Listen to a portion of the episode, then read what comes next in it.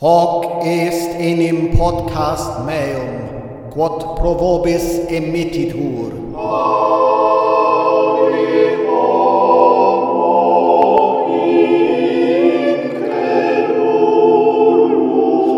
Liebe Leute, es ist schon wieder ein Monat rum. Unglaublich.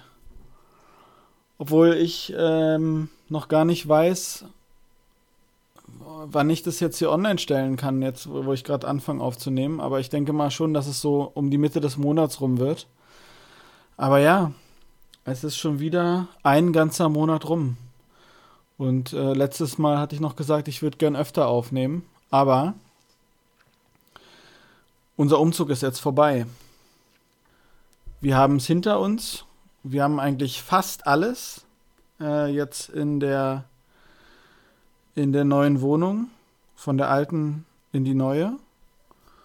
Ähm, fast alles heißt äh, alles bis auf diesen berüchtigten kleinen Kram, der dann nochmal ungefähr genauso lange dauert, mindestens wie das Zeug, was so, äh, naja, wo man immer denkt, dass das die eigentliche Arbeit macht, also Möbel äh, und äh, größere Ein Einrichtungsgegenstände und Kisten und so. Naja, Ihr kennt es ja wahrscheinlich auch. Jedenfalls äh, ist es jetzt ja so gut wie geschafft und ähm, was kann ich sagen? Es ist einfach äh, großartig. Ich sitze jetzt nämlich hier gerade um ungefähr Viertel nach 8 Uhr abends zu einer Zeit, zu der meine Frau auch arbeitet und wir normalerweise uns ein Zimmer geteilt hätten und ich ähm, unter meiner sonderbaren Zwangsneurose, die ich letztes Mal ähm, ausgebreitet habe, gelitten hätte und jetzt auf keinen Fall hätte aufnehmen können, weil da jemand hätte hinter mir gesessen. Und jetzt bin ich hier ganz allein. Und meine Frau ist in ihrem Arbeitszimmer und wir können einfach beide ungestört das machen, was wir wollen. Das ist einfach, ja, es ist toll. Was auf irgendeine Weise irgendwie nur halb so toll ist, ist, dass ich mich vor ein paar Tagen wieder habe ähm, zu einem doch etwas längeren Gespräch äh, hinreißen lassen ähm, mit meinem Bruder und seiner Frau. Und ähm, ja, es war irgendwie,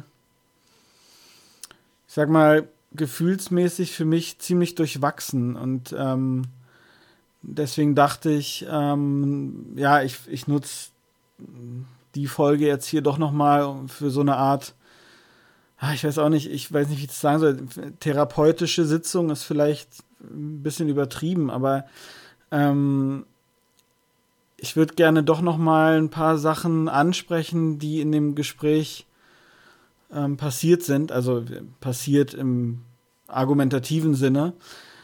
Ähm, weil ich mir vorstellen könnte, dass, ähm, also, ich sag mal so, also vor allen Dingen, weil ich, weil es ein paar Sachen gibt, die ich einfach nochmal sagen will, weil ich halt irgendwie nicht die, so richtig die Möglichkeit hatte, ähm, die im Gespräch auf eine Weise zu sagen, wie ich zufrieden damit gewesen wäre. Und jetzt, ja klar, jetzt, jetzt sagt ihr wahrscheinlich, naja, dann, dann sag's doch deinem Bruder. Aber das, das will ich auch gleich nochmal ausführen, warum, warum ich denke, dass das eigentlich gar nichts bringt oder warum, warum ich im, im Nachgang dieses Gesprächs, also ich habe da echt, es war echt verrückt, ja. Ich, ich habe da wieder tagelang drüber nachgedacht. Ähm, ähm, ja, die Gründe dafür, warum ich auch darüber, darüber so lange noch nachgedacht habe. Ich in der ersten Nacht sogar schlecht geschlafen, deswegen, also es ist echt wirklich verrückt. Ähm, kann ich auch noch mal ein bisschen erzählen. Ähm, und ich dachte, ich, also ich, ich wollte ja eigentlich heute wieder so ein richtiges Thema quasi machen, aber es hat mich dann doch so sehr beschäftigt, dass ich dachte, ähm, das ist es bestimmt äh, wert, einfach noch mal ähm, eine Folge darüber zu machen, weil ja, vielleicht bringt es ja dem einen oder anderen auch was, dass ich hier so meine Gedanken noch mal teile in der Hinsicht. Ähm, ja, genau. Also deswegen, ich, ich würde dann erst noch mal kurz oder ja, so, so ein bisschen einen Überblick geben oder zusammenfassen, was, ähm, worum es in dem Gespräch eigentlich ging. Also es war ein echt langes Gespräch und ein, teilweise ein wirklich konfuses Gespräch, weil ähm, so mehrere, also Parteien, das ist ein blödes, also mehrere Leute halt mitgewirkt hatten und ähm, das teilweise nicht so sehr geordnet ablief und dann auch ähm, ja viel von, von mehreren Seiten auf mich eingeredet wurde und so. Also deswegen, ich versuche das mal so ein bisschen zu ordnen. Und dann würde ich gerne ähm, so ein, so die, die wichtigsten Thesen, die in den Raum gestellt wurden von, von meinem Bruder und seiner Familie, ähm, nochmal noch mal reflektieren. Also vor allen Dingen auch so Thesen, ähm, ähm, die so in der Hitze des Gesprächs ähm, ähm, ja von mir nicht so richtig oder für mein Gefühl nicht so wirklich ähm, gut äh, berührt wurden in meinen Antworten. Und manchmal war ich auch einfach perplex. Ich, also ich komme gleich dazu, wenn ich das dann euch darstelle. Also ich, ich hoffe, es, es ich schaffe das einigermaßen ähm, so ordentlich oder so unchaotisch darzustellen, dass ihr auch was daraus mitnehmen könnt. Also, ja, wenn nicht, dann, ich meine, dann kann ich die Folge gleich wieder löschen. Aber ähm, ja, äh, davon gehe ich jetzt erstmal nicht aus. Also, also das Gespräch fing ähm, eigentlich damit an, dass äh, mein Bruder, der leider muss ich sagen, in, in letzter Zeit fast in so eine, in so eine Art ähm, Corona-leugnerische ähm, Richtung sich bewegt, also, ähm, er, also er und seine ganze Familie, angefangen hat, darüber zu reden, wie, naja, ich mein, letztendlich ähm, die ganzen Maßnahmen in Frage zu stellen. Also es ist eigentlich noch nicht so schlimm, aber also es war eigentlich auch gar nicht so schlimm jetzt erstmal so, was, was geredet wurde. Da, darum soll es jetzt auch erstmal nicht gehen. Also es hängt zwar mit allem irgendwie zusammen, aber ähm, ich habe dann irgendwann gesagt, ähm, dass ich eigentlich froh bin, nicht in der Haut derjenigen ähm, ste zu stecken, die so Entscheidungen treffen müssen, wie man jetzt mit der ganzen Situation umgeht. Und dass, dass es halt irgendwie immer so ist, dass man dann, dass dann alle so rummeckern und alle das irgendwie besser wissen, wie man es hätte, ähm, vor allen Dingen dann auch im Nachhinein hätte machen müssen, anders und so weiter. Und ähm, ja, dann ging es irgendwie relativ schnell irgendwie in so eine Richtung, ähm, so auf, auf den Epidemiologen und Virologen rumzuhacken und irgendwie auch in so eine, ich weiß auch nicht, so eine, also so eine komische Verschwörungs- ähm, Erzähleroide Richtung. Also ich, ich konnte das nicht so richtig einordnen, jedenfalls. Ähm, ja, also es ging dann halt, also es war echt ähm, so ganz rekonstruieren kann ich das nicht mehr, wie das dann dazu gekommen ist, dass wir dann auch wieder über Evolution und ähm, Wissenschaftsfeindlichkeit und so weiter geredet haben, aber es, ja, irgendwie schon halt über diese ähm, ähm, Corona-Schiene ähm, sind wir darauf gekommen. Und dann ging es irgendwie auch ganz viel um so ähm, Gender, ähm, so Gender-Debatte.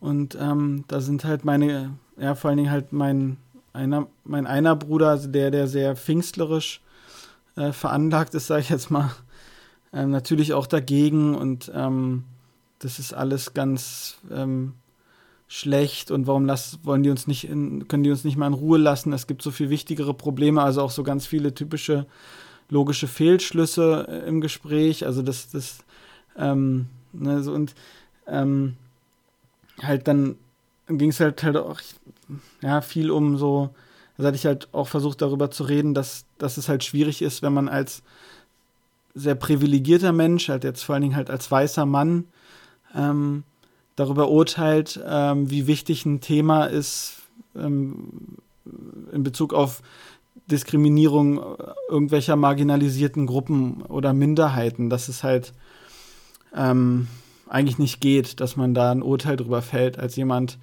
äh, der nicht von dem Problem oder von der bestimmten ähm, Form der Diskriminierung betroffen ist. Und das hat halt auch schon nicht, also ja, da sind wir irgendwie nicht zusammengekommen und und dann ging es halt auch aber viel um Evolution und das ist ja, wisst ihr ja wahrscheinlich mittlerweile, ist halt irgendwie so ein, so ein ähm, das, das triggert mich immer sehr, weil es dann halt auch viel um Wissenschaftsverständnis ähm, und Wissenschaftsfeindlichkeit geht.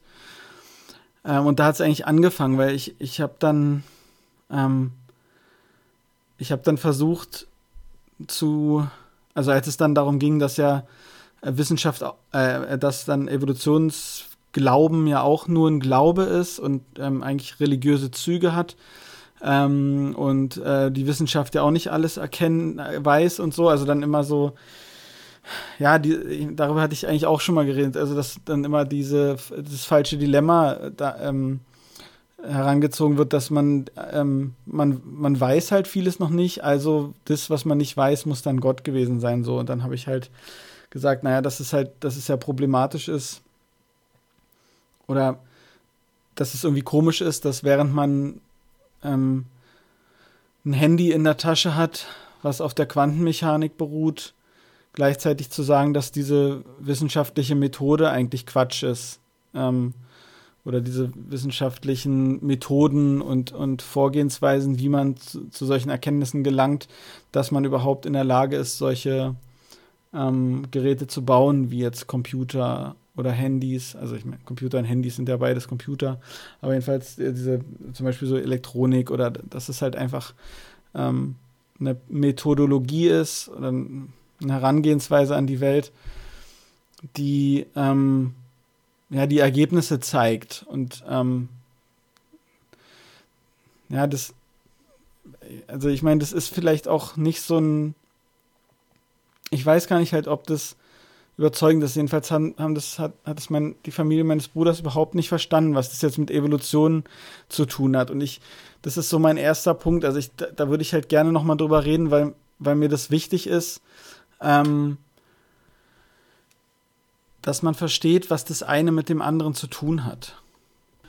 Und warum du nicht einfach einen Zweig der Naturwissenschaften ablehnen kannst ähm, und denken kannst, dass du einen anderen damit also einen anderen gleichzeitig akzeptieren kannst. Damit einher geht nämlich ähm, auch diese Annahme, dass Wissenschaftler irgendwie so eine eingeschworene Mischpoke sind, die versuchen, die, also die eigentlich die ganze Zeit nur versuchen, Gott zu widerlegen und gegenteilige Meinungen ohnehin nicht zulassen. Also das ist nämlich eine so dieser Thesen, die auch wieder in den Raum geworfen wurden und darauf will ich einfach nochmal eingehen, weil ich hatte, weil ich das Gefühl hatte, ähm, da musste ich nochmal drüber nachdenken, weil ich in dem Gespräch irgendwie, ja, nicht irgendwie, nicht so, ja, nicht so darauf reagiert habe, wie ich eigentlich wollte, was mich irgendwie, ähm, ja, auf eine, es hat mich total frustriert, weil ich ja mich jetzt schon echt lange damit beschäftige und ich mir dann manchmal so, so vorkomme, ähm, in so Momenten, dass ich dann so, doch dann irgendwie wieder so überrascht bin von so einem ähm, Argument ähm, und nicht weiß, wie ich darauf reagieren soll, ähm, dass ich fast so ein, ja, so ein bisschen so ein, so ein Versagensgefühl entwickelt habe in dem Moment. Äh, und dann dieses Gefühl, dass, ähm, dass dann so diese, ja, das, das lastet dann so auf meinen Schultern, dass ich jetzt derjenige bin, der eine befriedigende Antwort geben äh, muss. Und wenn ich das dann nicht schaffe, wie, es mir halt in dem Gespräch oft passiert ist, ähm, dann sind die sich alle so äh, einig dann darüber, dass sie ja dann mich irgendwie so oder so ihr, deren Argumente viel besser waren, obwohl ich halt finde, oder das, obwohl ich halt eigentlich, ja, ich würde fast sagen, weiß, ähm, dass, ähm, dass, dass die, ja, die Argumente von meinem Bruder halt total unlogisch waren. Ähm, also ich, ohne da, ich will jetzt nicht, ja, ich meine, ich will jetzt nicht ja, auf keinen Fall irgendwie arrogant über, oder überheblich klingen. Ähm, ja, aber ich, ähm, also, um, also um zurück zu dem, zu dem Punkt zu kommen, den ich gerade angesprochen habe, diese erste These, dass ähm, Wissenschaftler so eine eingeschworene Mischpoke sind. Ähm, und vor allen Dingen halt eben, also Physik und so weiter, das ist ja okay, aber Evolutionsbiologie und alles, was halt irgendwie diesem Glauben widerspricht, das dann nicht. Und ähm, ähm, das ist dann halt eben so eine fast, ja, das ist dann so eine Verschwörung und ähm, da kommt sowieso kein anderer rein. Und die ganze Sache wird dann halt schnell auch sehr konfus. Also das, da, das, das merkt man wahrscheinlich jetzt auch, dass ich jetzt auch schon wieder merke, selbst merke, dass ich teilweise Schwierigkeiten habe, das ähm, strukturiert darzustellen, weil nämlich, ähm, also das Argument oder es ist ziemlich komplex. Das ist ja oft das Problem. Also wenn man darüber redet, wenn man bei dem Thema ist, ähm, der Wissenschaftler und der eingeschworenen wissenschaftlichen Mischpoke, ähm, die keine gegenteiligen Meinungen zulassen, dann wird aber auf der anderen Seite oft das Argument gebracht, dass es ja aber auch echt viele Wissenschaftler gibt, ähm, ähm teilweise auch vom Fach, die ähm, das genauso sehen, also dass äh, Evolutionsbiologie eigentlich Quatsch ist und dass die ähm, ja, dass das, dass das da alles falsch interpretiert wird und ähm, ähm, und da gibt es richtig viele und das, ähm, ähm, also wahrscheinlich, so wie mein Bruder das darstellt und ich denke, also viele andere Kreationisten, mit denen ich geredet habe, also früher aus der Gemeinde und so auch, dass es eigentlich fast genauso viele sind wie ähm, die, die das ablehnen, also die, die, der Mainstream. Und es wird dann halt immer so in den Raum einfach gestellt, ohne wirkliche Zahlen und es wird auch nicht akzeptiert, wenn man, ja, wo bitte, da komme ich gleich zu. Also jedenfalls, ähm, und das ist so ein Punkt, wo, ähm, den will ich jetzt hier für mich quasi auch nochmal da äh, klarstellen, weil ich das da in dem Gespräch nicht äh, die Gelegenheit verpasst habe, dass ähm, also es funktioniert ja so, ähm, der Peer-Review-Prozess in der Wissenschaft, ähm, so viel man ihn kritisieren kann und so viel auch teilweise schief läuft, ähm, der ist ja nun mal anonym. Ähm, und wenn man jetzt davon ausgeht, dass, ja, sagen wir mal, sehr viele WissenschaftlerInnen ähm, auch eigentlich Kreationisten sind und es auch erkannt haben, dass die Evolutionsbiologen da an Quatsch glauben, dann müssten ja äh, rein statistisch gesehen in diesem Peer-Review-Prozess auch, ja, also eine äh, entsprechend statistisch große Anzahl an WissenschaftlerInnen beteiligt sein. Ähm, und dann ist dieses Argument ähm, zu sagen, ja, die, die lassen ja sowieso niemanden rein, der anders denkt, ähm, eigentlich äh, obsolet ähm, und zeigt eigentlich nur, dass das von jemandem kommt, der nicht versteht, wie ähm, der Prozess einer wissenschaftlichen Veröffentlichung vonstatten geht, nämlich dass man, dass in der ähm, wissenschaftlichen Gemeinschaft ja letztendlich darum geht, also die, eine der tragenden Säulen ist es ja, sich gegenseitig zu widerlegen. Und das ist ja beim äh, Peer-Review-Prozess, also naja, da geht es halt um, eben darum, dass man halt äh, einen eingereichten, eine eingereichte Forschungsarbeit eben begutachtet und dann halt eben sagt, äh, ja, da muss noch was gemacht werden oder es ist Quatsch oder es ist gut oder ähm, es ist gut, aber und so. Und ähm, ja, wie gesagt, wenn es so viele ähm, Fachleute gäbe, die auch ähm, Kreationisten sind, dann müssten die ja auch Teil an diesem ähm, Peer-Review-Prozess haben. Ähm, noch ein Punkt ist in der Hinsicht, ist ja, da habe ich dann auch irgendwie erst danach oder le des letztens oder nach diesem Gespräch das erste Mal wirklich drüber nachgedacht, ist, dass ähm, also das wird immer so dargestellt, als wäre Evolutionsbiologie so eine Geschichtswissenschaft äh, oder irgendwie so eine Geschichtenerzählung von Sachen, die früher passiert sind und wo es eigentlich nur darum geht, die ähm, Vergangenheit zu rekonstruieren und dann hat man irgendwelche äh, Hinweise und die einen legen das halt so aus und die anderen legen das so aus. Und da bin ich irgendwie ähm, ja, dann irgendwie im ersten Moment oft, oder war ich dann wieder so perplex, weil ich nicht so richtig wusste, was ich darauf erwidern soll.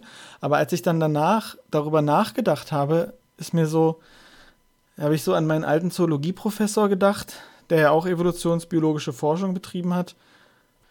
Und dann ist mir halt so eingefallen, dass, dass das ja, also das, diese ganze Sache hat ja auch was mit ähm, Funktionalität zu tun. Also das, ähm, es ist ja so wie in anderen Wissenschaften auch. Also du, es geht ja gar nicht darum, oder wie soll ich das jetzt sagen? Also mein, mein alter Zoologie-Prof, der, ähm, der seine Forschung betreibt, der, der würde ja gar nicht ähm, irgendwie einen Gedanken an Gott verschwenden, äh, wenn er nicht immer wieder von Kreationisten daraufhin angegangen äh, äh, würde. Also da kriegt er, der kriegt, der kriegt irgendwelche E-Mails und so, dass seine Forschung des Teufels ist und so. Also der, für den ist es ja so, diese Evolutionsbiologie und die evolutionsbiologischen Modelle, die, ähm, die aus der Evolutionsforschung entstehen, die sind ja, also das sind ja Werkzeuge, die du an die Hand kriegst ähm, als Wissenschaftlerin, die halt funktionieren, die sich halt durchgesetzt haben. Also das, ja, das ist halt im Handwerk ja auch so ein Werkzeug, was sich nicht durchsetzt, äh, was nicht funktioniert, das setzt sich natürlich nicht durch. Und der, äh, und du wendest ja evolutionsbiologische Modelle in der Forschung an, genauso wie woanders auch. Ähm, triffst Vorhersagen, machst deine Versuche und dann guckst du, ob es stimmt oder nicht. Ähm, und du guckst ja nicht, also Evolutionsbiologie ist ja irgendwie schon lange nicht mehr oder wenn es überhaupt jemals so war, irgendwie, dass du dir irgendwelche Knochen anguckst und überlegst, wie die jetzt wohl entstanden sind, sondern da gibt es ja konkrete Modelle, die du anwenden kannst und die halt funktionieren. Und das ist halt so der Unterschied ähm, zu diesem, ähm, ja, zu, zu dieser ähm, Gott-Hypothese oder so, oder zu diesem, ähm, zu dieser Art und Weise der, zu dieser Herangehensweise von, von so, ja, Kreationisten wie Reinhard Juncker oder so. Ähm, dieser Gott, also wenn du Forschung machst, egal in welchem Bereich, und äh, du gehst naturalistisch daran oder machst halt naturalistische Forschung, dann guckst du halt, was funktioniert. Was wende ich an, um Hypothesen testen zu können. Ähm, und dann, ja, und dann gehst du halt, guckst halt, was, was funktioniert hat. Und wenn du dann jetzt ähm, so eine Forschung machst, dann bringt es halt einfach überhaupt nichts. Ähm, egal, ob es jetzt einen Gott gibt oder nicht, aber die Tatsache oder die, die, die Feststellung zu sagen, ähm, das war Gott, ist letztendlich irrelevant für naturwissenschaftliche Forschung, weil ähm, ne, wenn, also das trägt nichts dazu bei, ähm, dass du irgendwie eine Hypothese überprüfen kannst.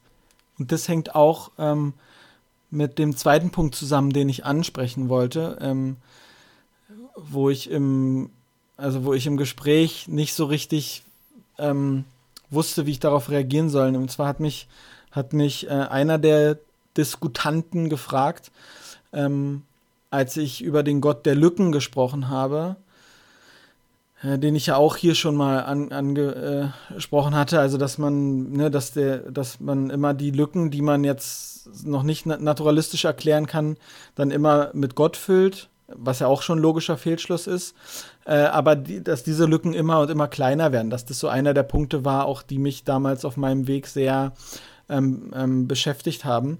Und da ähm, wurde mir die Frage gestellt, ob ähm, ob mich denn überzeugen würde, also ob ich von der Bibel erwarten würde, dass, ähm, oder wenn jetzt in der Bibel, sagen wir mal, äh, konkrete ähm, physikalische ähm, Aussagen getroffen werden würden, ähm, also ja, also korrekte Beschreibungen von physikalischen Phänomenen, wenn die in der Bibel vorgenommen werden würden, ob mich das dann überzeugen würde. Und das war irgendwie eine Frage, ähm, da wusste ich nicht so, also ich war, ich konnte nicht antworten. Ich habe ich hab gesagt, ich, ich weiß nicht, ich muss jetzt erstmal darüber nachdenken, weil ich irgendwie das Gefühl hatte, ich weiß nicht, die, die, dass die Frage so, also dass das eigentlich eine Frage ist, die an dem Thema vorbeigeht, ähm, was ich angesprochen hatte, nämlich dass es diesen Gott der Lücken gibt dass ähm, wir halt naturalistisch erklären können jetzt, wie ein Regenbogen funktioniert. Und als man das noch nicht konnte, da brauchte man halt einen Gott äh, oder hat man halt einen Gott da eingesetzt, der, wo man gesagt hat, der malt ihn an den Himmel oder so. Und dann diese Frage, ob ähm, wenn in der Bibel zum Beispiel konkret stehen würde, wie ein Regenbogen entsteht mit Lichtbrechungen durch Wasser und so, ob mich das dann überzeugen würde. Und da, das war wieder so eine Frage, also das kommt oft vor, das ist ein richtig gutes Beispiel für eine Frage, wo ich so überhaupt nicht wusste, wie ich darauf antworten soll, weil ich irgendwie dieses komische Gefühl hatte, dass das irgendwie eigentlich an dem an daran vorbeigeht, worum es geht, aber nur auf so eine ja zweimal drüber nachdenken müssende Art und Weise. Und das ist mir dann auch erst ja, zwei Tage später eingefallen. Ähm, obwohl ich mich schon so viel damit beschäftigt habe, dass die Frage tatsächlich eigentlich nicht passt, weil es geht nicht darum, also es ist letztendlich irrelevant, was in der Bibel steht, also ob jetzt in der Bibel ähm, sowas ähm, gestanden hätte oder nicht, weil es geht eher darum, dass, ähm, dass wir hm, ja, das klingt jetzt so trivial, wenn ich das sage. Das ist, äh, aber dass wir für die Erklärung der Welt ähm, einfach keinen Gott mehr brauchen, der einen Regenbogen an den Himmel malt. Ähm, und das dieser Gott der Lücken ist. Also nicht, dass, ähm, ja, dass, dass, dass die Bibel physikalisch, dass ich erwarte, dass von der Bibel physikalische Aussagen, äh, korrekte Aussagen getroffen werden. Das wäre ja gar kein Beleg für irgendwas, außer dass es zu der Zeit, also entweder dass die Bibel eine Fälschung ist oder dass zu der Zeit ähm, offenbar eine Kultur geherrscht hat, die schon mehr äh, physikalische Einsichten hatte oder so. Es ist jetzt alles hypothetisch, äh, als, wir, als wir denken, aber dieses, diese ähm, Erklärung nicht, dass, dass Gott irgendwie weiß oder den Menschen sagen kann, wie das funktioniert, sondern dass Gott irgendwas, irgendein Phänomen macht. Also ne, Gott macht, dass es regnet oder Gott macht, dass wir einen Parkplatz finden oder Gott macht, dass sich Tiere entwickeln, dass einfach ähm, die Modelle oder die Erklärungen, die auf naturalistische Weise erfolgen, ausreichen, um sowas zu erklären. Also wir können letztendlich ein Regenbogen, okay, ich bin kein Physiker, ich äh, lehne mich jetzt wahrscheinlich aus dem Fenster, aber okay, bleiben wir, bleiben wir bei der Evolutionsbiologie. Wir können halt ausreichend sparsam erklären, ähm, wie, wie sich Lebewesen verändern. Also wir, wir haben so die Grundannahmen, also wir haben, äh, wir haben Lebewesen, die sich selbst reproduzieren und die mutieren können, also die Veränderungen vererben. Und das ist letztendlich das, was du brauchst, damit halt sowas wie Evolution stattfindet. Und wenn man dann jetzt noch halt ich, sich eben den Fossilbericht anguckt und sich anguckt, zum Beispiel jetzt die, die Wirbel, alle Wirbeltiere, äh, das ist eigentlich letztendlich von der Fledermaus, also zwischen Fledermaus und ähm, Nacktmull eigentlich nur, also aus, aus den Augen eines weit entfernt stehenden Beobachters, ähm, der selber kein äh, Säugetier ist, ähm, es sind marginale Unterschiede im Skelett, ja. Also ich meine, bei, bei Insekten, äh, da finden wir immer, dass die alle gleich aussehen, weil wir halt selber keine Insekten sind, aber ähm, bei, ähm, aber die sind teilweise weitaus morphologisch unterschiedlicher als ähm, alle Säugetierarten untereinander. Ähm, und, und wenn man das dann sieht, dann hat man halt ein gutes, also ganz vereinfacht gesagt, ein gutes Modell dafür, eine gute Erklärung, wie sich halt Arten verändern. Ja, durch, ja, es gibt halt dann ne, Veränderungen, die werden vererbt und dann gibt es eine Radiation und es gibt, wie man es erwarten würde, äh, in, im Tierreich ganz kleine Abstufungen zwischen allen möglichen Formen und Phänotypen. Und wenn man jetzt noch sagt, ähm, da hat aber Gott irgendwie seine Finger mit im Spiel, oder wenn ich eine Kugel fallen lasse und das mit der Gravitationstheorie berechnen und erklären kann, wie die fällt oder wenn ich sie werfe und in welchem Bogen und so weiter und dann aber noch sage, ja, da, da ist aber ein Gott, der das lenkt, dann ist das irgendwie, also dann kann das sein, ja, das kann ich ja nicht widerlegen, aber es bringt nichts, also es fügt nichts dazu bei, ähm, vorherzusagen, wie Sachen funktionieren. Also die, die Berechnungen, wie jetzt, sagen wir mal, ne, ein Ball, den ich werfe, wie der sich verhält, wie der fliegt, die funktionieren. Und wenn, wenn, ob da jetzt ein Gott mit dabei ist oder nicht, und das ist so, eine, so ein Punkt, der mir irgendwie auch jetzt nochmal erstmal wieder ganz klar geworden ist, dass es darum eigentlich auch in der Naturwissenschaft ja geht. Ähm, das geht ja nicht darum, oder überhaupt nie eigentlich darum, irgendwie Gott zu widerlegen, sondern das ist einfach so was, dieses, diese Gotteshypothese, die trägt halt nichts dazu bei, ähm, zur Verständnis, wie die Welt funktioniert in, einer, in einem naturalistischen Weltbild, wo es darum geht, äh, Hypothesen zu treffen und Vorhersagen treffen zu können, wie Sachen funktionieren. Ähm, ja, und ähm, Galileo, der hat halt beobachtet und ähm, und, und Sachen, ne, also das so dargestellt, wie, wie er das beobachtet hat und anhand ähm, der Beschreibungen von Newton und so weiter kannst du dann halt jetzt ähm, berechnen, wie sich die Planeten bewegen und, und kannst halt berechnen, dass die, dass die Erde sich um die Sonne bewegt und ob jetzt dann Gott das alles führt und leitet, das ist halt irgendwie so eine metaphysische Frage, ähm, die aber nichts, also das sage ich jetzt auch wiederholt, weil mir das so wichtig ist. Ich tut mir leid, wenn ich euch damit lang oder keine Ahnung, wenn es so redundant wird, aber ähm, ja, das ist einfach, das fügt halt nichts ähm, zur Vorhersagekraft bei, die ähm, wissenschaftliche, naturwissenschaftliche Modelle haben. Ich hoffe, das ist klar geworden, weil das sowas war, was, was mir erst jetzt wieder, also jetzt so klar geworden ist, als ich nochmal drüber nachgedacht habe, ähm, warum, ja, über diese ganze Sache nachgedacht habe. Und dass man halt in der Naturwissenschaft halt einfach die Dinge macht, die halt funktionieren. Und wenn irgendwas äh, nichts zur Sache beiträgt, dann lässt man es halt weg und sagt nichts darüber.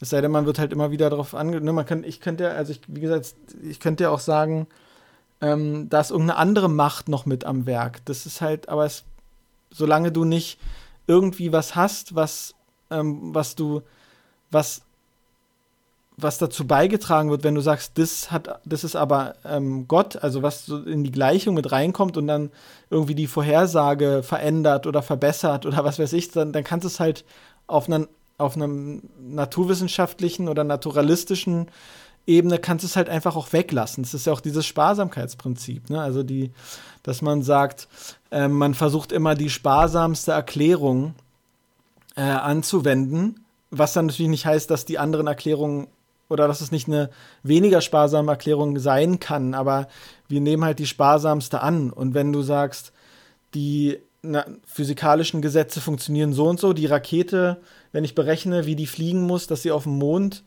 äh, landet, ähm, dann sind so die Berechnungen, das können wir komplett naturalistisch berechnen und das funktioniert auch, also, ne, weil wir haben es ja schon gemacht. Ähm, und ich bin aber noch der Meinung, dass dahinter ein Gott steht, der das lenkt ähm, dann ist es halt die weniger sparsame Erklärung, weil du halt, also eine, eine äh, mächtige Wesenheit, die sich um jeden einzelnen Menschen kümmert und schert, ob die einen Parkplatz kriegt oder nicht, ist halt eine weniger sparsame Annahme, als wenn man sagt, naja, das ist halt so ohne irgendwas anderes. Ja, genau. Also ich, ich hoffe, das ist irgendwie rübergekommen. Vielleicht war es ja genauso konfus wie, wie in dem Gespräch, weil in dem Gespräch habe ich gar nicht geschafft, ähm, das zu äußern.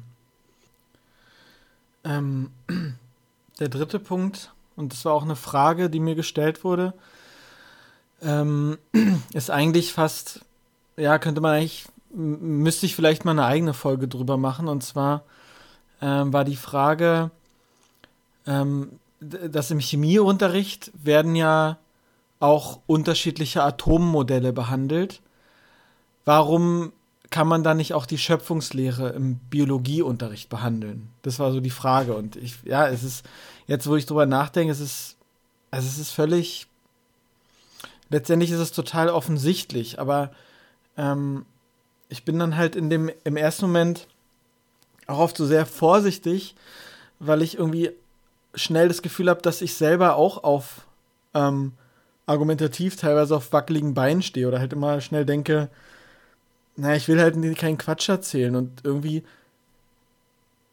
die Frage hat halt auf den ersten Blick irgendwie eine, also sieht so aus, als hätte sie so eine logische Struktur, ne? Also dass man so die verschiedenen Atommodelle, ja klar, also ne, das, da werden halt auch verschiedene Ansichten der Realität ähm, dargestellt. Ich, ähm, zumal ich halt irgendwie auch ehrlich gesagt gar nicht mehr weiß, ob das, ob das überhaupt wirklich so ist. Aber ist, also, dass man im Chemieunterricht unterschiedliche Atommodelle behandelt. Aber okay, nehmen wir mal an, es ist so. Wahrscheinlich ist es so.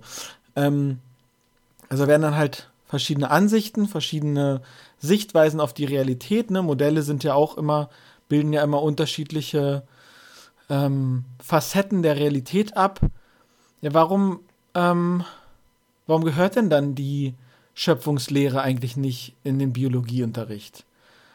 Und das, also da, ich glaube, ich habe in dem Moment gar nichts gesagt. Also so, ja, so, so komisch das auch klingt, aber ich, ich weiß nicht, mir lag halt so vieles auf der Zunge. Ähm, und dann habe ich halt ja, das erst danach wieder so drüber nachgedacht und ähm, was mich halt auch, ja, was mich, das war halt so, lief halt oft dieses, dieses Gespräch ab, weil ich habe halt gemerkt, ich komme gleich wieder zum Punkt, ich wollte nur sagen, ähm, ich habe halt gemerkt, ich habe mich ja lange aus solchen Gesprächen zurückgezogen und ich merke, ich bin offenbar jetzt überhaupt nicht mehr richtig gerüstet, ähm, gut zu argumentieren. Wobei meine, meine Frau hat dann danach auch gesagt, es hätte wahrscheinlich eh nichts gebracht, weil es gibt auch äh, letztens von so einer Studie gehört, äh, wo es darum ging, dass, dass so fundamentalistisch glaubende Menschen oft nach, ähm, nach einer Diskussion, wo es, wo, wo es logische Argumente, wo logische Argumente ausgetauscht wurden oder logische Argumente gehört wurden, weil ein Austausch ist es ja meistens nicht, ähm, dass sie dann danach, wenn sie Argumenten gegenüberstehen, die eigentlich ihre Annahmen widerlegen, dass sie dann danach noch stärker glauben. Und dass, ähm, dass wir eigentlich, also dass mein Bruder, seine Frau und seine Familie und ich eigentlich auf ähm, unterschiedlichen Ebenen argumentiert haben, ähm, die überhaupt nicht miteinander kompatibel sind. Also ich, ähm, ähm, ich versuche nachher nochmal, wenn ich es jetzt nicht vergesse, ähm, ein, ein, gutes Beispiel ähm, dafür zu bringen. Ähm, auch für so ein Argument, wo ich im ersten Moment völlig, ja, völlig perplex war und also, ja. Ähm, jedenfalls, also, ähm, worauf ich hinaus wollte, war genau der Chemieunterricht und äh, die Schöpfungslehre im Biologieunterricht. Es ist halt, ja, so, so ein so ein gutes Beispiel für halt so ein Argument, was so eine pseudologische Struktur hat. Und die Antwort darauf ist natürlich völlig trivial. Also ich, oder was heißt, wahrscheinlich ja eher nicht, weil sonst wäre ich ja sofort drauf gekommen, aber ähm, also die verschiedenen Atommodelle, so unzutreffend manche von denen ähm, mittlerweile sind, sind halt wissenschaftliche Modelle, naturwissenschaftliche Modelle, die Folgendes auszeichnet. Und zwar kann man an diesen Modellen Vorhersagen treffen. Ja, das ist immer das Gleiche in der Naturwissenschaft. Ja, du kannst Vorhersagen treffen am Modell. Das Modell bietet dir ein Werkzeug, ähm, an dem du Hypothesen formulieren kannst und die kannst du testen. Und das kannst du an der Schöpfungslehre nicht. Also das ist einfach ne, das ist, das ist wie so oft, es gehört einfach nicht zusammen. Also selbst wenn physikalisches Modell historisch ist, war es immer irgendwas, was genutzt werden konnte, um funktionierende Vorhersagen zu treffen. Ähm, und, die, und zu sagen, ja, das ist wieder dasselbe. Das hat alles ein Gott gemacht oder der Gott hat den Regenbogen an den Himmel gemalt. Ist halt nichts, was du nutzen kannst, um naturwissenschaftlich damit zu arbeiten. Und deswegen hat, also ne, die Schöpfungslehre kann ja behandelt werden, aber eben nicht im Biologieunterricht. Weil, ja, es eben im Biologieunterricht auch darum geht, ähm, darzustellen, was anerkannter ähm, wissenschaftlicher Konsens ist.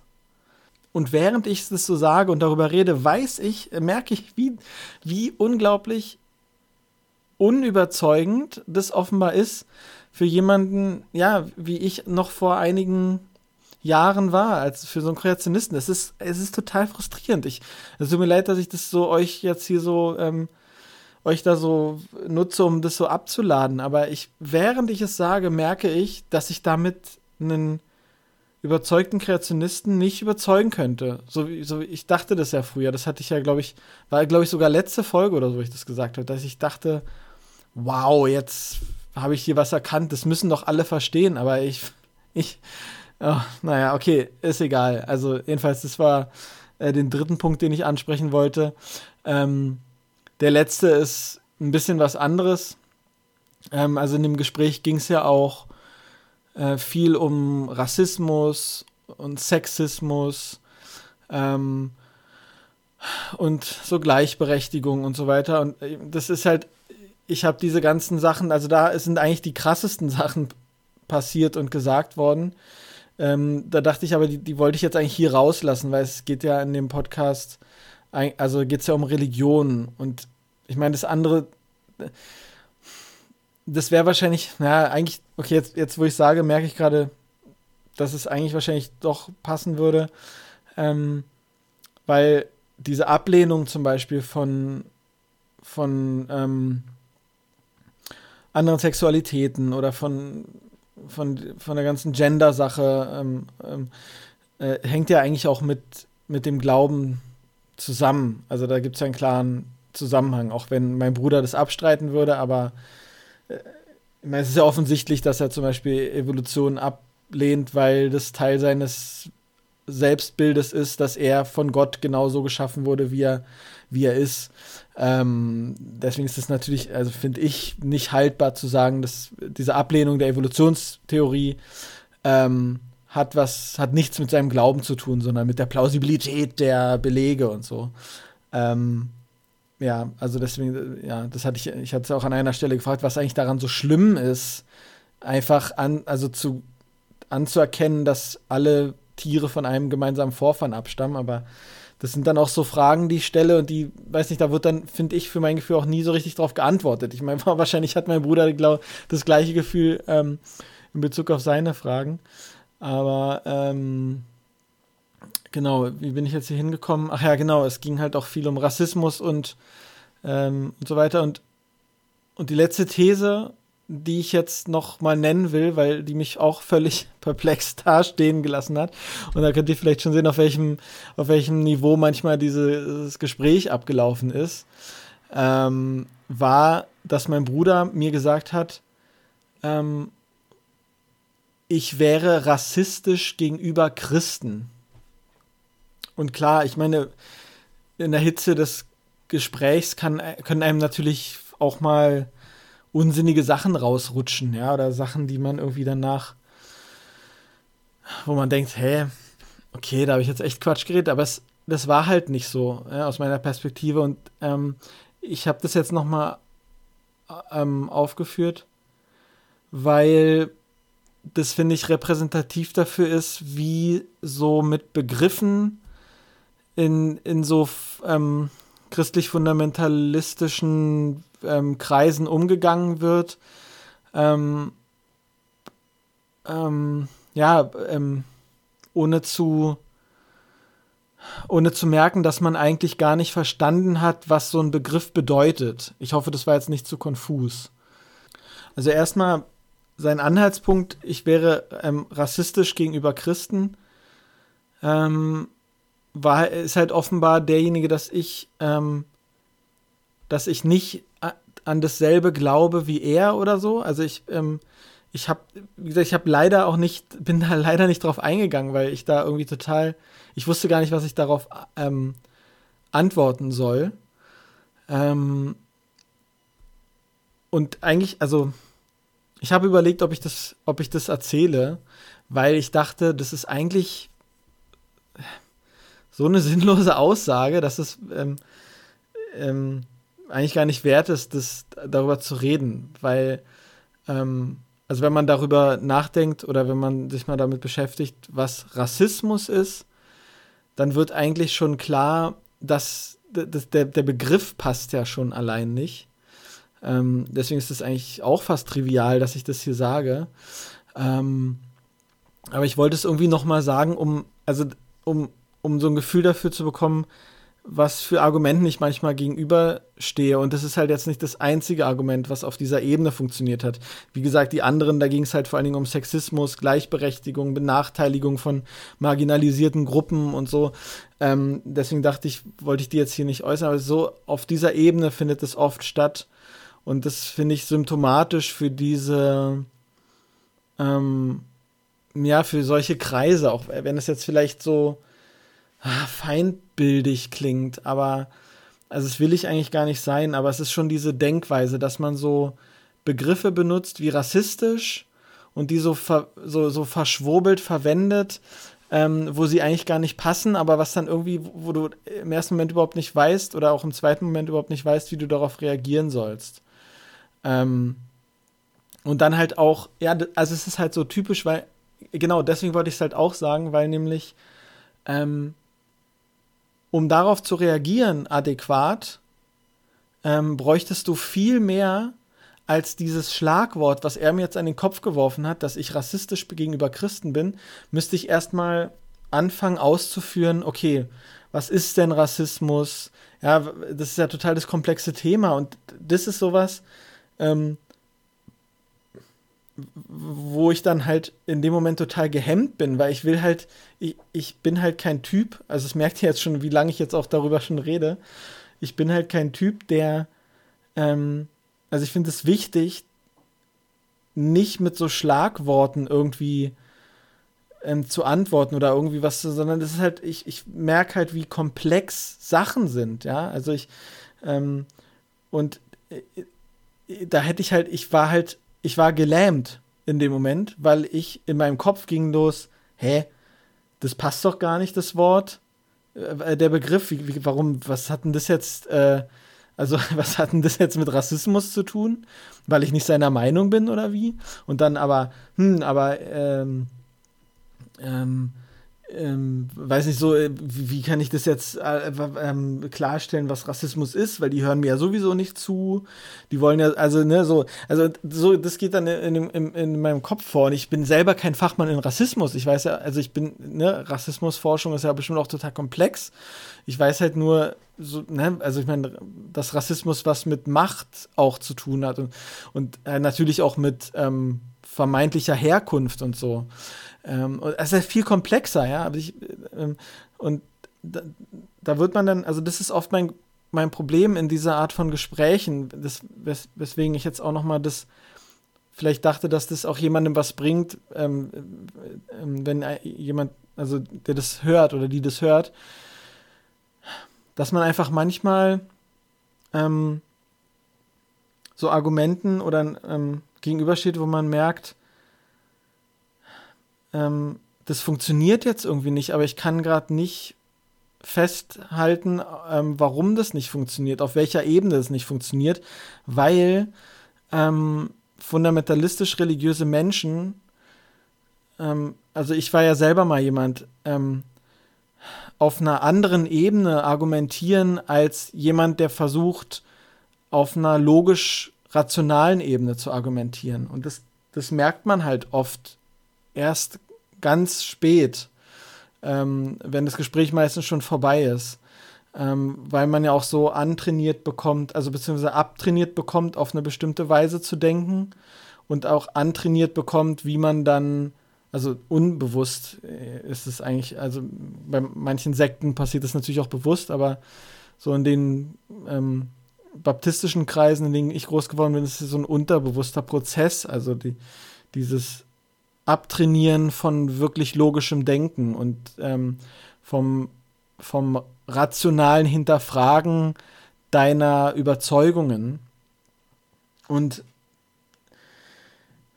ja, das ist was, was man, was wo man sich vielleicht bewusst sein muss, wenn man solche Gespräche führt, so frustrierend es ist, dass das eigentlich wahrscheinlich oft gar nichts bringt, so ein Gespräch zu führen, ähm, weil du gar nicht, naja, weil du gar nicht ankommst. Ähm, ähm, also das Gefühl habe ich auch oft bei meinem Bruder, wenn der eine Frage stellt, so wie dieses, äh, im Chemieunterricht werden ja auch unterschiedliche Atommodelle behandelt. Warum kann man dann nicht auch die Schöpfungslehre im Biologieunterricht behandeln? Dass das zwar strukturell, Satzstruktur strukturell und grammatikalisch eine Frage ist, aber eigentlich ist es gar keine Frage, sondern eine, äh, eine Aussage, also eine rhetorische Frage. Und das ist halt ganz oft in diesen Gesprächen so. Und ich habe mich halt dummerweise wieder für zwei Stunden oder länger darauf eingelassen. Ähm, und ich denke mittlerweile fast, ähm, dass ich es vielleicht doch wieder lassen sollte. Andererseits habe ich halt gemerkt, ich bin, ich bin oft mal echt, so viel ich mich mit dem Kram beschäftige und beschäftigt habe und so viele Folgen Atheist Experience ich schon gehört habe, bin ich überhaupt mal überhaupt nicht mehr gewappnet für so ein Gespräch, ja. Und das hat mich total frustriert, weswegen ich jetzt euch auch hier so die Ohren voll heule. Ähm, und ihr mir gerne auch mal schreiben könnt, wenn euch sowas nervt oder so, ja, dass ich, ich will auch mal wieder ein richtiges, vernünftiges, recherchiertes Thema machen. Aber ich, ich musste das jetzt irgendwie noch mal so sagen und ich habe auch jetzt gerade wieder das Gefühl, dass es eigentlich, ich weiß auch nicht, dieses, diese, dieses, ja, dass ich das, also dieses, dieses Kristallklare, was ich mir eigentlich immer wünsche, wie ich argumentieren kann, dass ich das irgendwie ja, fast so verlernt habe, ja. Ich, also ganz komisch, weil ich mich halt viel davor gedrückt habe, vor so Gesprächen mit meiner Familie. Ähm, ich habe mir jetzt übrigens, vielleicht mache ich dazu mal eine Folge, würde ich eigentlich ganz gerne, von Hubert Schleichert ein Buch gekauft, äh, wie man mit Fundamentalisten diskutiert, ohne den Verstand zu verlieren. Äh, Anleitung zum Sub subversiven Denken. Das will ich mal lesen. Vielleicht ähm, mache ich da ja mal eine Rezension oder ich, ich, ich, ich erzähle mal, worum es daran geht. Ähm, ähm, ja, genau. Also, ja, es ist irgendwie ein bisschen wie letzte Folge. Es war halt irgendwie, dummerweise ist es wieder passiert. Ähm, und ja, schreibt mir ruhig gern mal in, in die Kommentare ähm, oder schreibt mir auch eine Mail, ob ob überhaupt was jetzt rübergekommen ist in der Folge. Ich, ähm, ja, ich, ich wollte einfach mal so nochmal mich reden hören, drüber reden. Ja, es ging, war jetzt wieder viel Wissenschaft und so. Ist halt irgendwie mein, mein Fachgebiet quasi, deswegen kann ich dazu am meisten sagen. Ähm, aber diese Erkenntnis, dass, dass diese, oder ja, die Vermutung, dass diese Gespräche wahrscheinlich eigentlich gar nichts bringen. Das hat mich schon irgendwie beschäftigt. Und ähm, deswegen wollte ich schreiben und eben, äh, deswegen wollte ich darüber reden und eben auch nochmal, hatte ich jetzt, fange ich an, mich zu wiederholen, ähm, weil ich einfach nochmal so ein paar Sachen klarstellen wollte. Also ich kann jetzt gerade echt nicht einschätzen, ob das ohne den ganzen Kontext und ohne das Gespräch mitbekommen zu haben, ähm, ob das überhaupt jetzt einen Sinn ergeben hat. Also wenn ihr jetzt 50 Minuten mich äh, monologisieren gehört habt und äh, dann denkt, ey, okay, was jetzt? Dann tut mir das echt leid. Ich, ich mach, ich will nächste, nächste Mal wirklich wieder irgendwie ein konkretes Thema machen. Ähm, aber ich, ich komme halt, also ich bin halt letzte Zeit so echt so wenig dazu gekommen, irgendwie mich vorzubereiten und irgendwie auch ähm, aufzunehmen. Also es wird jetzt hoffentlich besser. Also ich meine, das kleine Kind habe ich immer noch.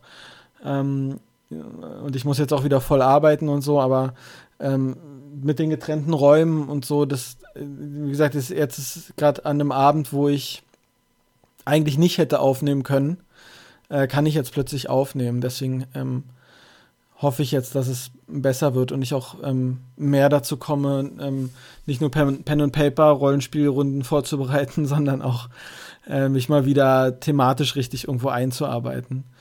Ähm, eine, ja, wie gesagt, eine Idee wäre ja eigentlich fast diese, was hatte ich, das hatte ich vorhin irgendwie gesagt. Also da gibt es auf jeden Fall, also ich meine, ich habe ja viele, viele äh, Themen, die ich eigentlich gerne machen würde. Ähm, vielleicht ja, mache ich ja das nächste Mal, wie man mit Fundamentalisten diskutiert, ohne den Verstand zu verlieren. Wäre vielleicht eine ganz gute Anschlussfolge. Andererseits habe ich immer auch noch, immer noch ähm, den zweiten Teil von dieser Warum wir nicht nach christlichen Werten leben Geschichte. Die will ich eigentlich gerne noch machen. Wahrscheinlich schließe ich das erstmal ab. Also ich kann es jetzt noch nicht sagen. Ähm, letzte Zeit war echt voll mit Umzug und, und ganz, ganz, ganz, ganz viel Kinderbetreuung. Äh, deswegen, ja, ich ähm, also ich, wenn ihr mir weiter zuhört, würde ich mich echt drüber freuen und seht es mir nach.